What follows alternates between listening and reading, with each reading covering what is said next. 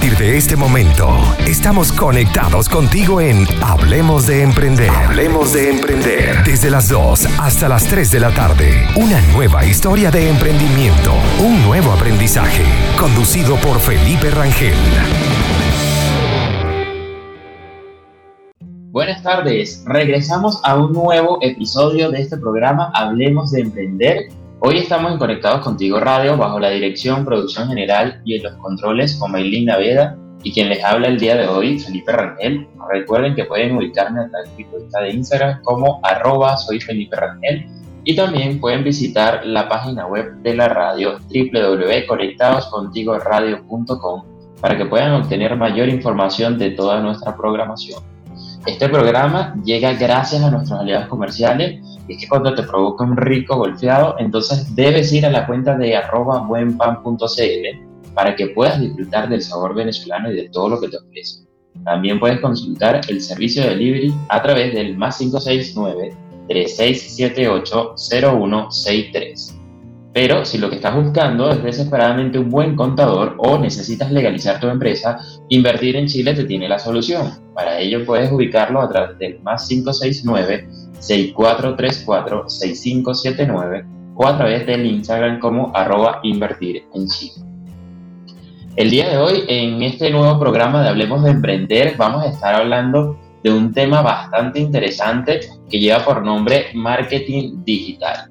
Y para esto tenemos a nuestro invitado, que él ha desarrollado esta experiencia propia en el área de marketing gastronómico eh, y desde esa experiencia es que nos va a contar su historia y va, a darnos ciertas recomendaciones. Eh, nuestro invitado el día de hoy es José Martínez, a cual le damos la bienvenida. ¿Cómo estás, José? Bueno, Felipe, encantado. Muchísimas gracias por la invitación. Eh, a todo el equipo de Conectados Contigo, a Mai, Mai, una chica que justamente nos ha enseñado a muchos venezolanos lo que se trata del emprendimiento, en este caso con su, con su radio digital. Y gracias a ti con este espacio que es ideal para los emprendedores. Siempre el emprendedor debe estar en constante capacitación, así que se agradece la invitación para poder colocar un granito de arena desde nuestra humilde experiencia. Esperamos que hoy podamos responder algunas interrogantes y sobre todo divertirnos. Así que un abrazo para ti y gracias pues, por la bienvenida, Felipe. Hablemos de emprender. Así es, José, gracias a ti por estar con nosotros. Como dice el nombre del programa, se trata de que hablemos de emprender desde nuestra experiencia, desde lo que hemos estado viviendo como emprendedores, que, siempre nos da mucho aprendizaje y, de recomendaciones que, que también quizás absorbido con, con, formaciones o algo, que siempre van a dar para aporte para personas que estén en situaciones similares en este mundo del emprendimiento. La idea es eso, entre nosotros mismos crear una red de inspiración. Pero para eso, José, siempre me gusta empezar a hablar con las historias de las personas. Y eh, hace unos días atrás estuvimos conversando que tú tuviste una cadena de comida rápida en Venezuela. Cuéntanos un poco de esa experiencia que con esto fue que empezaste a entrar al mundo gastronómico, ¿cierto? Sí, bueno, eh, fundamentalmente yo, coqueteaba, pero desde el punto de vista del consumo masivo, ya que yo trabajé durante muchos años en empresa polar, en todo lo que era la industria, Pepsi-Cola, etcétera, y ahí me empezó a encantar y a fascinar todo el tema de desarrollo de productos. Desarrollo de productos fue como el primer ítem, claro, ya yo había estudiado publicidad, me, me gustaba, pero era más a un matiz comercial. Cuando entro en, en Empresa Polar, en Pepsi-Cola de Venezuela, comienzo a ver aquello de lanzamientos de productos, la Pepsi-Cola nueva, el sabor nuevo y cómo se hacía esa montaña rusa para que la gente siempre estuviera fascinada con tu marca. Luego llega un punto donde digo, bueno, ya vamos a, a emprender, vamos a iniciar una nueva etapa, vamos a lanzarnos al ruedo y es cuando decido buscar un producto que rindiera un tributo a esa venezolanidad y sobre todo que pudiera mantener vivo un legado, un legado gastronómico, porque yo siempre he tenido dos interrogantes importantes, que es que si bien es cierto, el sushi es increíble, eh, la pizza es maravillosa, pero yo como venezolano, yo necesito que a cada rincón llegue no solo la arepa, sino que llegue un pastel de chucho, llegue un patacón y que la gente sepa lo que es nuestra comida. Entonces, me puse ese compromiso bandera y comenzamos a armar un equipo maravilloso, multidisciplinario, para crear una marca llamada Platanomanía. Y la verdad es que la experiencia fue fascinante. Todavía eh, vivimos eh, de ese aprendizaje, de todo lo que aprendimos, bueno, valga la, redundancia, durante ese proceso, que fue un proceso creativo de recetas, un proceso de rescatar valores, de, de traerlo a un compendio de una, una marca que la gente se sintiera orgullosa. Creamos lo que era un idilio de marca, tanto así que hace 6, 7 años nosotros ya teníamos en redes 20 mil seguidores en Twitter y éramos la tercera marca más seguida de comida rápida en Venezuela. Estoy hablando que la número uno era McDonald's. O sea, para que tengan una idea del trabajo que nosotros hicimos a nivel de fidelización de marca, pues con muchos aliados que ahora te vamos a contar. Pero básicamente ese, ese fue el trabajo. Buenísimo, José. Y tengo entendido que con este proyecto también eh, lo tenías como franquicia, ¿cierto? Sí, nosotros desarrollamos Platanomanía como cadena, pero llegamos a abrir 12 tiendas, entre ellas muchas propias y otras con aliados que, que bueno, se, se, enamoraron de la marca y que la, la hicieron como suya. Abrimos tiendas Galerías Ávila, Macro de la Urbina, Multiplaza Paraíso, eh, Centro Comercial Líder, en fin, este, Buenaventura, Vista Play, Centro Comercial Buenaventura. Eh, hubo un trabajo bien, bien consolidado Además que también hicimos una unidad estratégica de negocio que era para eventos corporativos, eh, donde llevábamos pasapalos basados en plátano y, una experiencia que, de verdad disfrutamos muchísimo. Y la gente sobre todo disfrutó mucho. Súper interesante todo ese crecimiento y gracias a eso, hoy en día que te encuentras en Santiago de Chile, sé que también has estado ayudando a algunos locales de comida a potenciar ese marketing gastronómico. Eh, cuéntanos igual un poco ese proceso de adaptación, sin contarnos todavía como las técnicas o, las estrategias que has desarrollado con ellos. Bueno, al principio llegamos con una convicción de que eh, yo quiero que este sea el primer mensaje que hoy se puedan llevar todos los, chicos que nos estén viendo, las amigas que nos estén viendo, es que nunca empezamos de cero. Yo creo que ese es uno de los primeros mitos que debemos eliminar del emprendimiento, porque uno no se le puede olvidar todo lo que uno sabe. Uno lo que puede es dar un salto atrás para volver a, agarrar un impulso, pero empezar de cero es muy difícil, porque yo tuve en Platanomanía 10 años, 10 años en desarrollo de, recetas, con equipos de chef, con desarrollos de, de cada producto, a cada producto le hacíamos su marca, su eslogan, y eso fue una de las grandes cosas que yo traje en la maleta. Es decir, yo no traje mucha ropa, yo traje fue un conocimiento que es muy difícil que a mí se me haya ido de un día a otro. Entonces, al llegar acá, lo que hicimos fue tocar algunas puertas y gracias a Dios, mira, nos ha ido chévere este, en todo lo que hemos venido haciendo, porque hemos trabajado con muchas marcas de pequeños, de comida criolla, incluso de comida chilena, festivales que hemos desarrollado acá, marcas de escenas clandestinas, donde hemos puesto nuestro granito de arena, nuestra experiencia, lanzamientos de productos, marcas de, de hamburguesa. Eh, y bueno, eso ha sido, digamos que el impacto que tuvimos al, al, inicio, también hemos puesto nuestro grano de arena en marcas de consumo masivo de acá de Santiago de Chile. Por ejemplo, por, por citar algunas marcas, trabajamos con, con, con, la, con la Frescolita, que es un producto muy, muy clásico venezolano, con Pirulín, con, mayonesa, este, y bueno, muchas marcas, Felipe. La verdad que ha sido bien, bien gratificante la comida acá en Santiago, en Chile. Buenísimo, José. Ya vamos a ir conociendo un poco más de esa experiencia, pero eh, debemos ir a una pequeña pausa musical y ya regresamos rápidamente para seguir conversando del marketing gastronómico. Regresamos a Hablemos de Emprender, lo mejor del mundo de los negocios en un solo lugar. Recuerden que pueden escribirnos a través del WhatsApp de la radio para que nos puedan hacer sus preguntas, sugerencias eh, o también que nos den propuestas de temas para los próximos episodios. Eh, nuestro WhatsApp es más 569-8598-3924 y también pueden seguirme a través de mi cuenta de Instagram como arroba soy Felipe Rangel y el de la radio como arroba conectados contigo radio. Estamos conversando eh, sobre marketing gastronómico y creo que para avanzar ya conocimos un poco de tu historia y cómo se ha formado toda esta experiencia en más de 10 años, y cómo has estado apoyando ya a diferentes emprendedores también acá en Santiago de Chile. Pero ¿cómo definirías tú de qué se trata esto de marketing gastronómico? Bueno, Felipe, y a toda la gente que nos escucha, el marketing gastronómico hoy en día está más de moda y se fusiona de dos maneras, en lo que es el BTL y lo que es las tendencias digitales. Yo creo que ambas deben trabajarse desde una misma perspectiva. O sea, un restaurante no debe poner todos los huevos en una sola cesta y enfocarse nada más a tener Instagram, redes, etcétera, sino hace lo clásico, el marketing clásico, el mercadeo elemental, que es desarrollo de nuevos productos, atención personalizada a sus clientes, lograr que cada cliente que entra siendo un cliente termine siendo un fan, bueno, un fan eh, comprometido con esta marca y que cada persona, es decir, cada comensal que pueda sentarse en una mesa o que pueda pedir un producto sea el embajador número uno.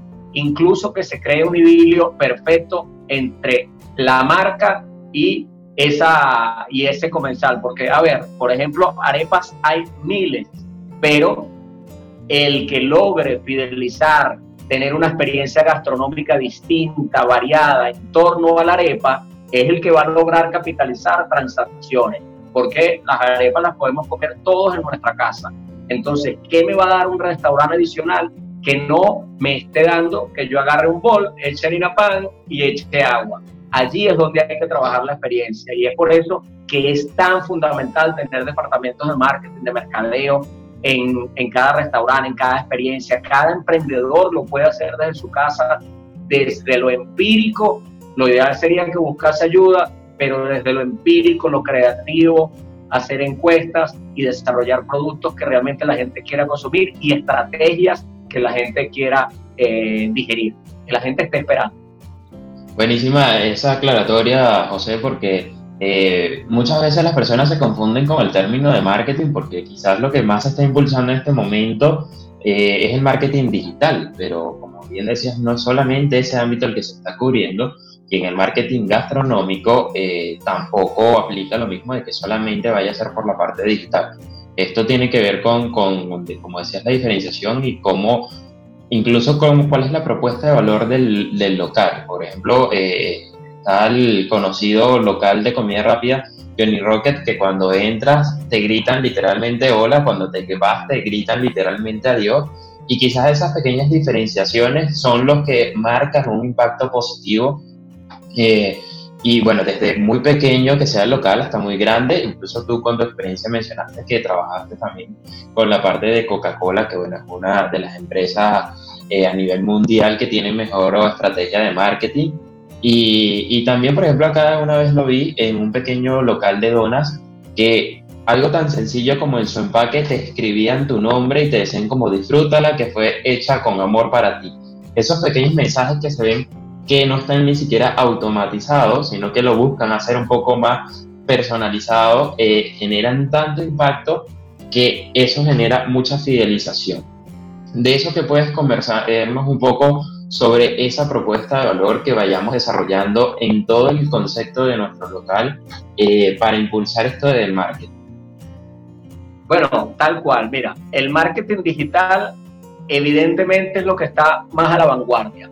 Pero ¿qué le vamos a ofrecer a la gente? No podemos poner simplemente publicidad a través de Facebook Business, de la misma hamburguesa, de la misma arepa de siembra. Hay que hacer una estrategia, desarrollo de productos. Yo siempre le digo a, a la gente con la cual trabajo que es importante tener productos inanados.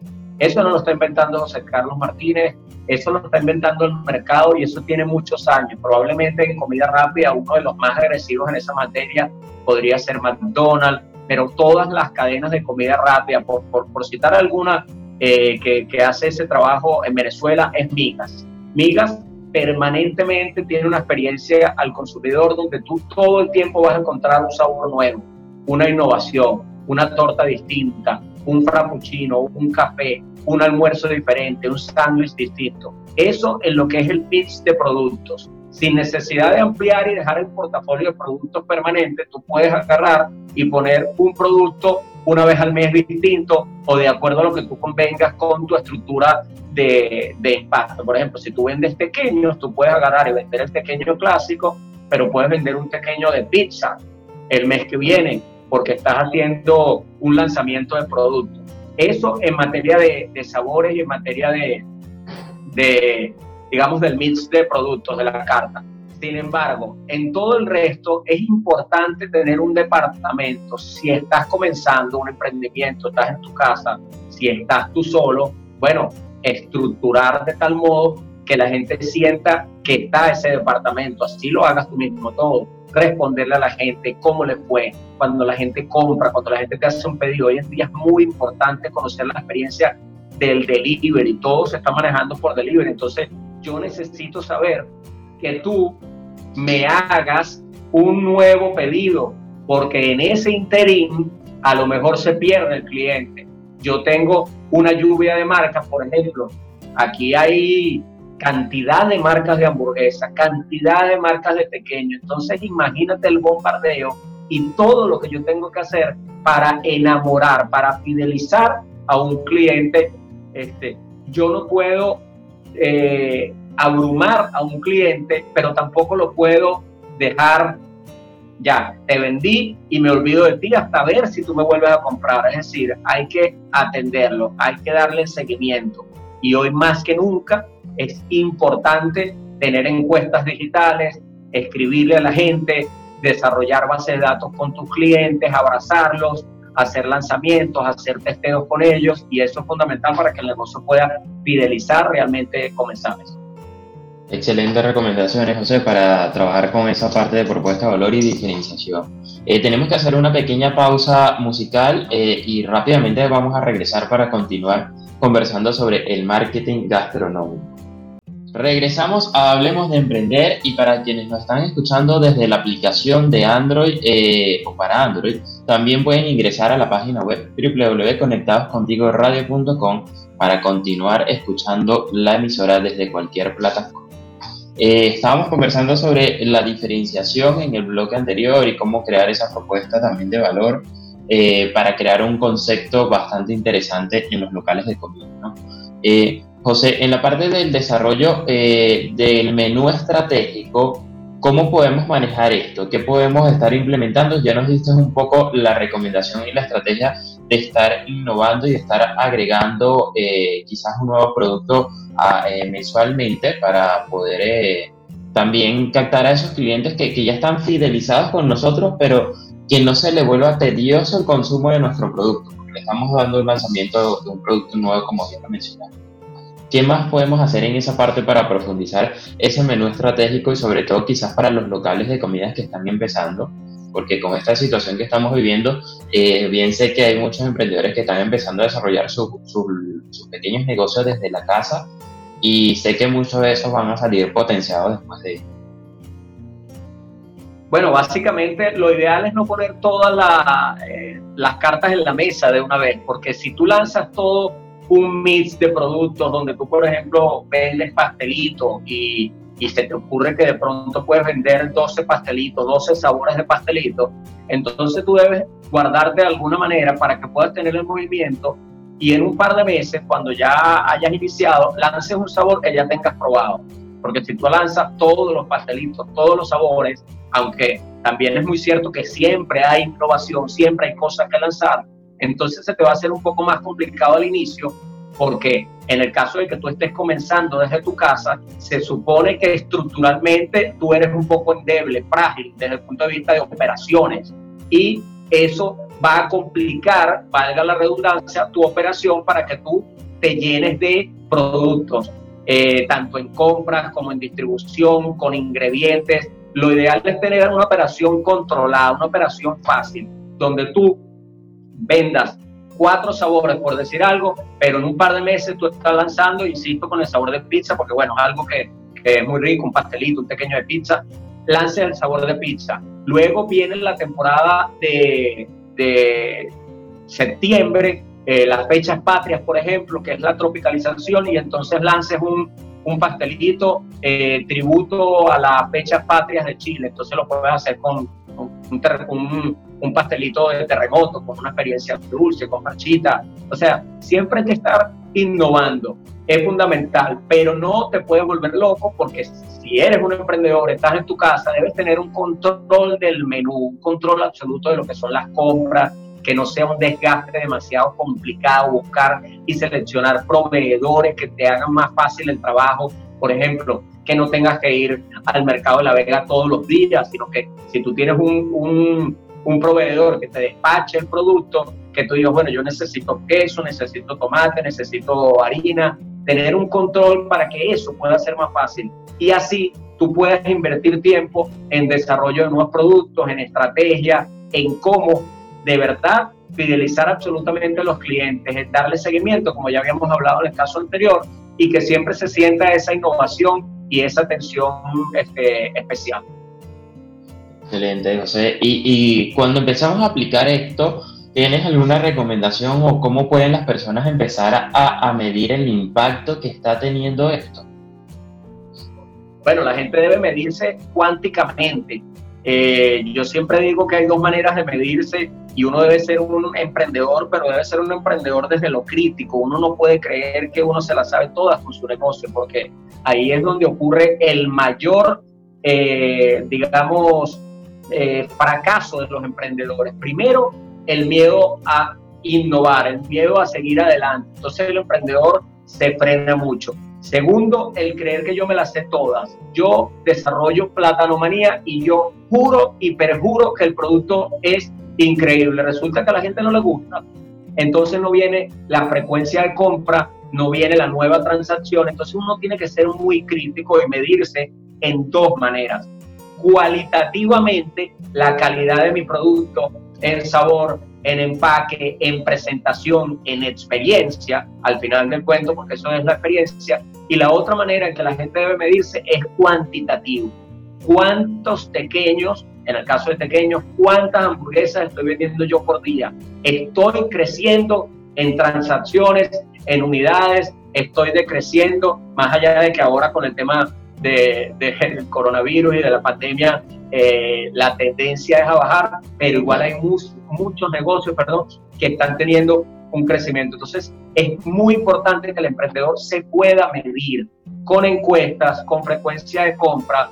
Ojalá que pueda hacer eh, un seguimiento efectivo a través de Instagram, de Twitter, donde le pueda pasar las ofertas, le pueda dar con la primera compra, le pueda dar un descuento en la segunda compra para así garantizar la recompra. Y eso es un ejercicio que hay que hacer al final de cada semana, al final de cada mes, cuántos pequeños vendí este mes, para uno poder tener garantizado el crecimiento permanente de la marca. No podemos dejarlo así a la buena de Dios, a libre albedrío y saber, bueno, sí, si me vuelven a comprar, si me vuelve a pedir a aquella persona y entonces uno después dice, oye, pero yo tenía, aquel cliente más nunca me pidió y no hacemos nada porque aquel cliente nos vuelva a, pedir.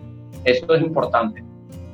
Excelente, siempre así como dice, estar pendiente de esa medición y hay algo más que quiero profundizar, pero lo vamos a hacer a la vuelta eh, para que escuchemos una música, una canción que tenemos acá preparada para ustedes. Ya rápidamente regresamos y Hablemos de Emprender.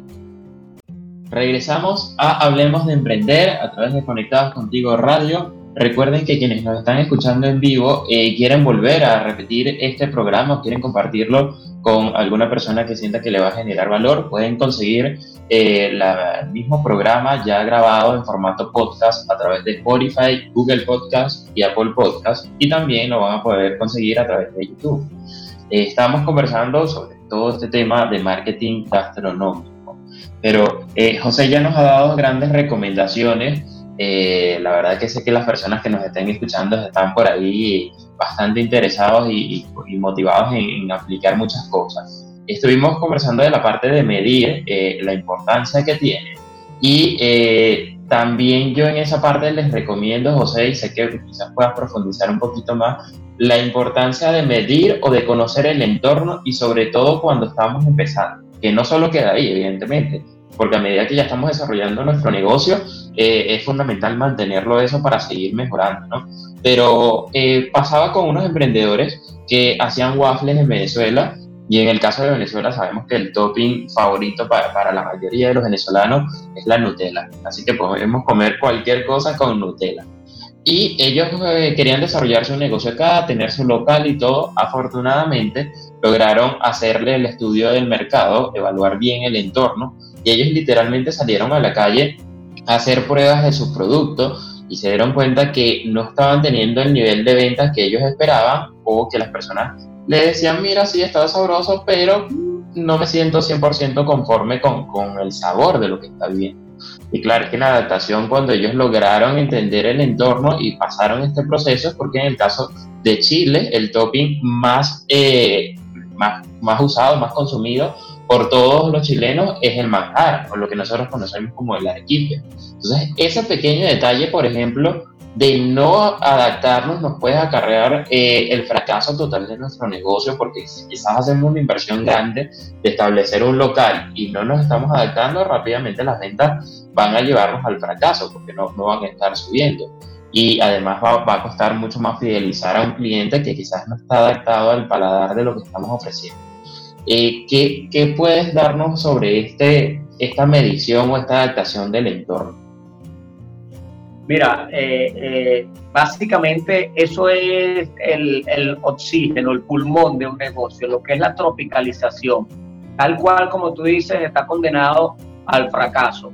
Quien de alguna manera decide imponer o decida imponer los hábitos de consumo basados en una experiencia, pero han pasado casos internacionales. Por ejemplo, hay una gran cadena de churros que, que a mí me parecen los churros más brutales del mundo, pero abrieron operaciones en España y les costó un poco al inicio, incluso creo que hasta cerraron alguna que otra tienda, por la misma, eh, digamos, conducta, el mismo comportamiento del mercado. El español está habituado a comer un tipo de churro distinto eh, de otra manera.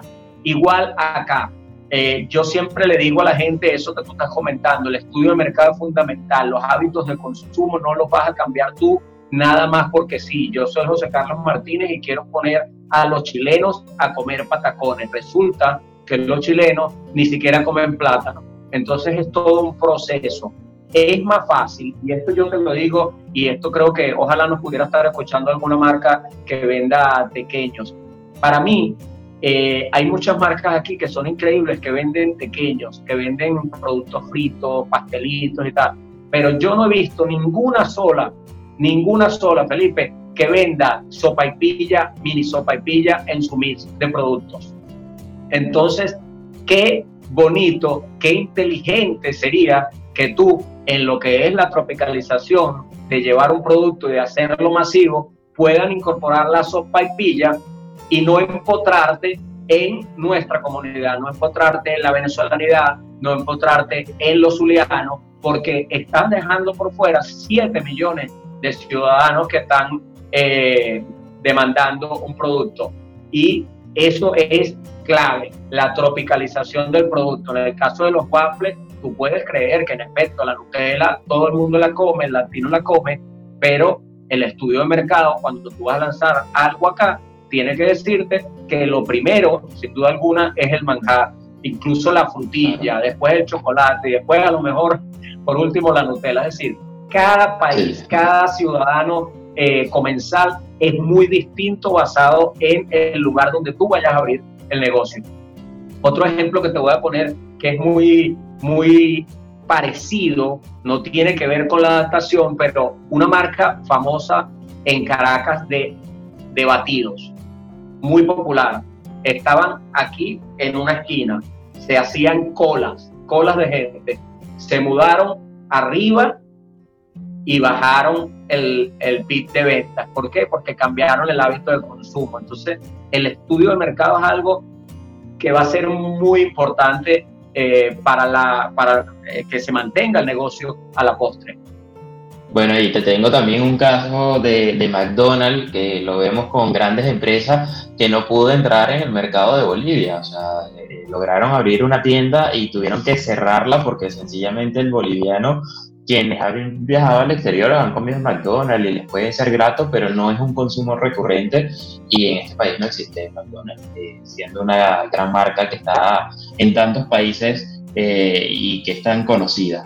Eh, pero es así, indudablemente debemos ver tantas cosas que, que evaluamos por ahí y eso que mencionabas me gusta también porque igual considero que, claro, debemos entender también el entorno para crear una buena estrategia, que ya vamos a hablar sobre eso, José, sobre las estrategias, porque eh, me ha pasado que en el caso puntual de los venezolanos, que son quienes más llegan por asesoría hacia mí, les digo, mire, puede ser un producto venezolano, pero tú tienes que crear estrategias para poder captar a todo el público. Si estás en Chile, a captar a los chilenos. Si estás en Perú, a captar a los peruanos. Si estás en Panamá, a los, panameños. Y así sucesivamente. Porque en el caso puntual de Chile, le digo, vas a limitarte en tu mercado a 500 mil, 600 mil venezolanos aproximadamente que puedan estar al país o quieres tener mayor amplitud a un, mercado de 18 millones de chilenos, por ejemplo. Entonces, quizás hay medir ese impacto de no saturar tampoco. Tengo un producto venezolano, pero me ha pasado que entro en locales y yo mismo como venezolano me saturo porque veo la bandera, escucho la música, veo todo de Venezuela y es como, ya va, tampoco me innovan tanto. Y me han llegado unos clientes que me dicen, pero es que si nos podemos ver, a ver quizás los chinos, ellos mantienen su cultura y siguen siendo auténticos y todo. Y yo le digo, por un lado sí, pero si se ponen a ver lo que nosotros en el caso de Venezuela conocemos, el arroz chino no es exactamente el arroz auténtico que se vende en China. Entonces, aún aunque aun cuando ellos conservan su cultura, tienen que hacer esas adaptaciones.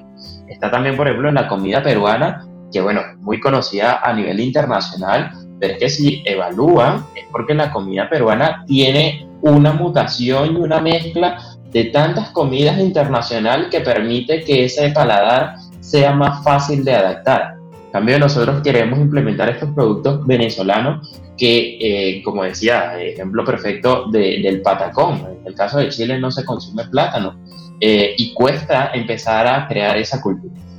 Debemos hacer una pequeña pausa musical, dejo este tema abierto para que al regresar empecemos a hablar un poco sobre estas estrategias que podamos estar implementando y ya en nuestro último bloque de Hablemos de Emprender eh, podamos eh, seguir eh, disfrutando con José Martínez. Regresamos a Hablemos de Emprender, lo mejor del mundo de los negocios en un solo lugar. Eh, recuerden que pueden seguirme a través de mi cuenta de Instagram para cualquier consulta, algún tema que quieran que traiga para el programa o algo específico sobre lo que estamos conversando el día de hoy de marketing gastronómico a través de mi Instagram, arroba soy Felipe Rangel. Eh, José, hablando con todo esto de lo que ya hemos dado de recomendaciones, ¿qué estrategias puedes sugerirle en términos generales y quizás que sean más prácticos para aplicar que sean para locales que quizás sean pequeñitos empezando o locales que ya tengan tiempo y estén estructurados en todo este concepto de marketing gastronómico? Bueno, fundamentalmente lo primero es hacer un análisis, hacer un análisis de, de dónde voy, cómo voy, eh, cómo me está percibiendo el público, hacer un testeo, hacer una revisión del menú, qué tantos productos tengo en el menú, qué tan cómodo, cuáles productos se me están vendiendo más, cuáles no se me están vendiendo, ver si vale la pena que siga teniendo esos productos o simplemente retirarlos del mercado porque no se justifica tener dos o tres ítems. Eh, por ejemplo, eh, para ponerlo en un ejemplo, yo tengo vendido pastelitos y tengo un pastelito de champiñón con papa, pero eso no se me vende sino uno cada 15 días, entonces no se justifica que yo compre champiñón para tener algo que me va a generar un costo y no se va a vender. Es muy importante hacer un análisis de todo el negocio. Luego ver, eh, digamos que todo el plan a tres meses como punto de inicio. Así yo estoy empezando yo solo en mi casa, yo tengo que revisar los primeros tres meses las actividades que voy a hacer, llámese lanzamiento, llámese estructura. Lo otro que es muy importante, Felipe, es no contar nada más con las redes sociales. No contar con las redes sociales, ¿en qué sentido? Instagram, Twitter son redes maravillosas, pero son redes que al final no nos pertenecen, son de Instagram y de Twitter. Entonces es importante pedirle a los clientes en la experiencia de compra de correo electrónico, pedirles el WhatsApp, tener una base de datos de nuestros clientes para poder estar allí con el martillo, invitar a ciertos clientes a los lanzamientos, enviarles alguna muestra. Por ejemplo, si voy a vender una hamburguesa y voy a lanzar un sabor nuevo, hacer unas mini hamburguesas y en las primeras 100 personas que me compren la hamburguesa clásica, mandarles una muestra de lo nuevo que va a venir y pedirles que nos respondan con un feedback a través del número de WhatsApp, por ejemplo. Entonces, esto es un trabajo que hay que hacerlo en equipo. Es importante buscarse embajadores, aliados, gente que esté contigo de la mano, porque el emprendedor a veces es así, tiene que estar enfocado, pero siempre necesitas ese punto como una organización donde hay un directivo que te dice lo que no está bien antes que te lo diga el cliente con un rechazo o con no hacerte la compra. Entonces, Felipe, yo quiero aprovechar la oportunidad porque mañana, perdón, el sábado, vamos a tener un evento a las 8 de la noche, justamente donde se va a hablar mucho de todas las tendencias nuevas, de Facebook, eh, Facebook Business, eh, manejo de WhatsApp, manejo de redes, concursos, cómo hacer que estos concursos realmente sean de fidelidad para los clientes, porque no tiene mucho sentido llenarte de cualquier cantidad de clientes, seguidores, más bien seguidores, eh, y que resulta que ni siquiera están acá, eh, no están en el país donde tú tienes tu emprendimiento, entonces estás arando un terreno inhóspito.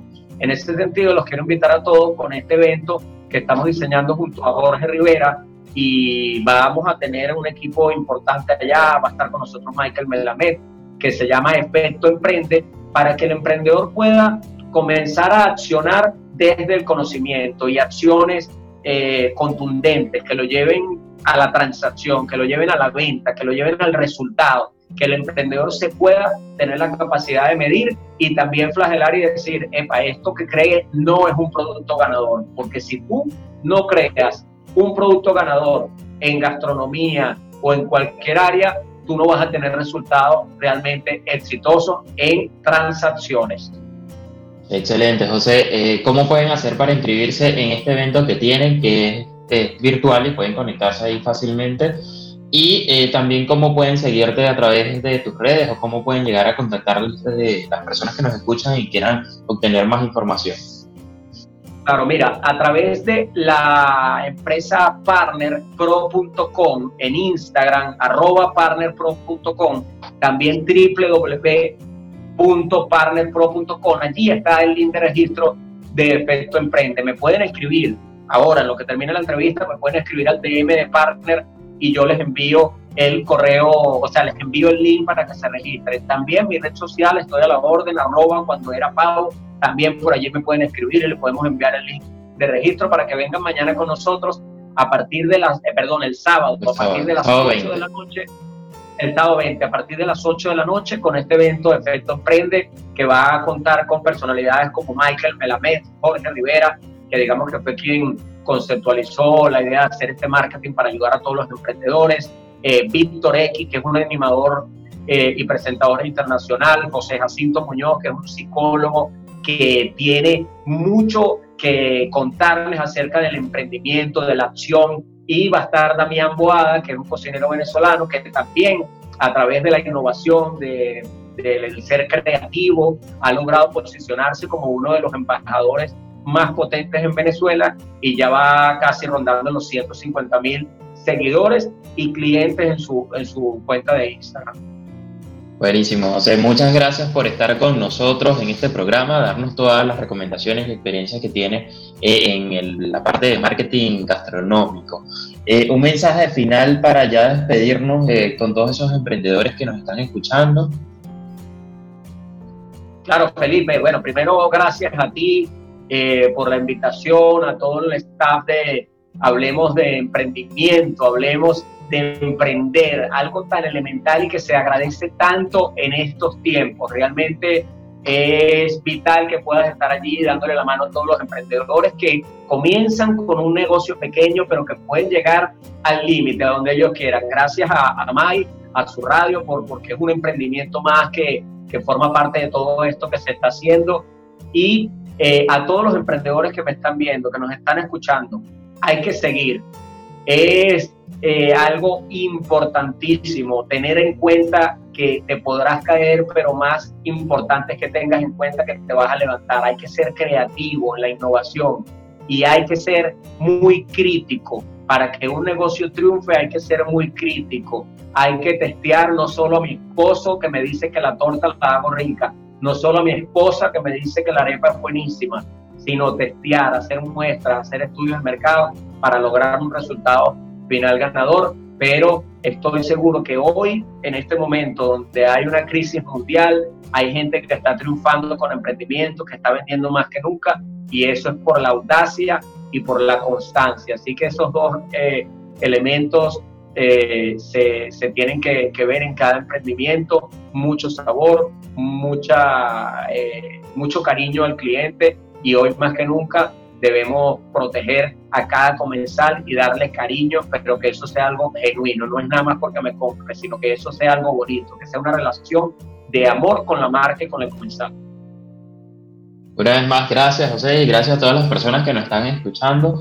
Nos despedimos. Eh, hablo para ustedes Felipe Rangel. Recuerden mi Instagram, arroba soy Felipe Rangel. Y nos estaremos escuchando en un próximo programa de Hablemos de Emprender. Sigan en Conectados Contigo Radio y recuerden que estuvimos bajo la dirección, producción general y en los controles con Maylina Veda.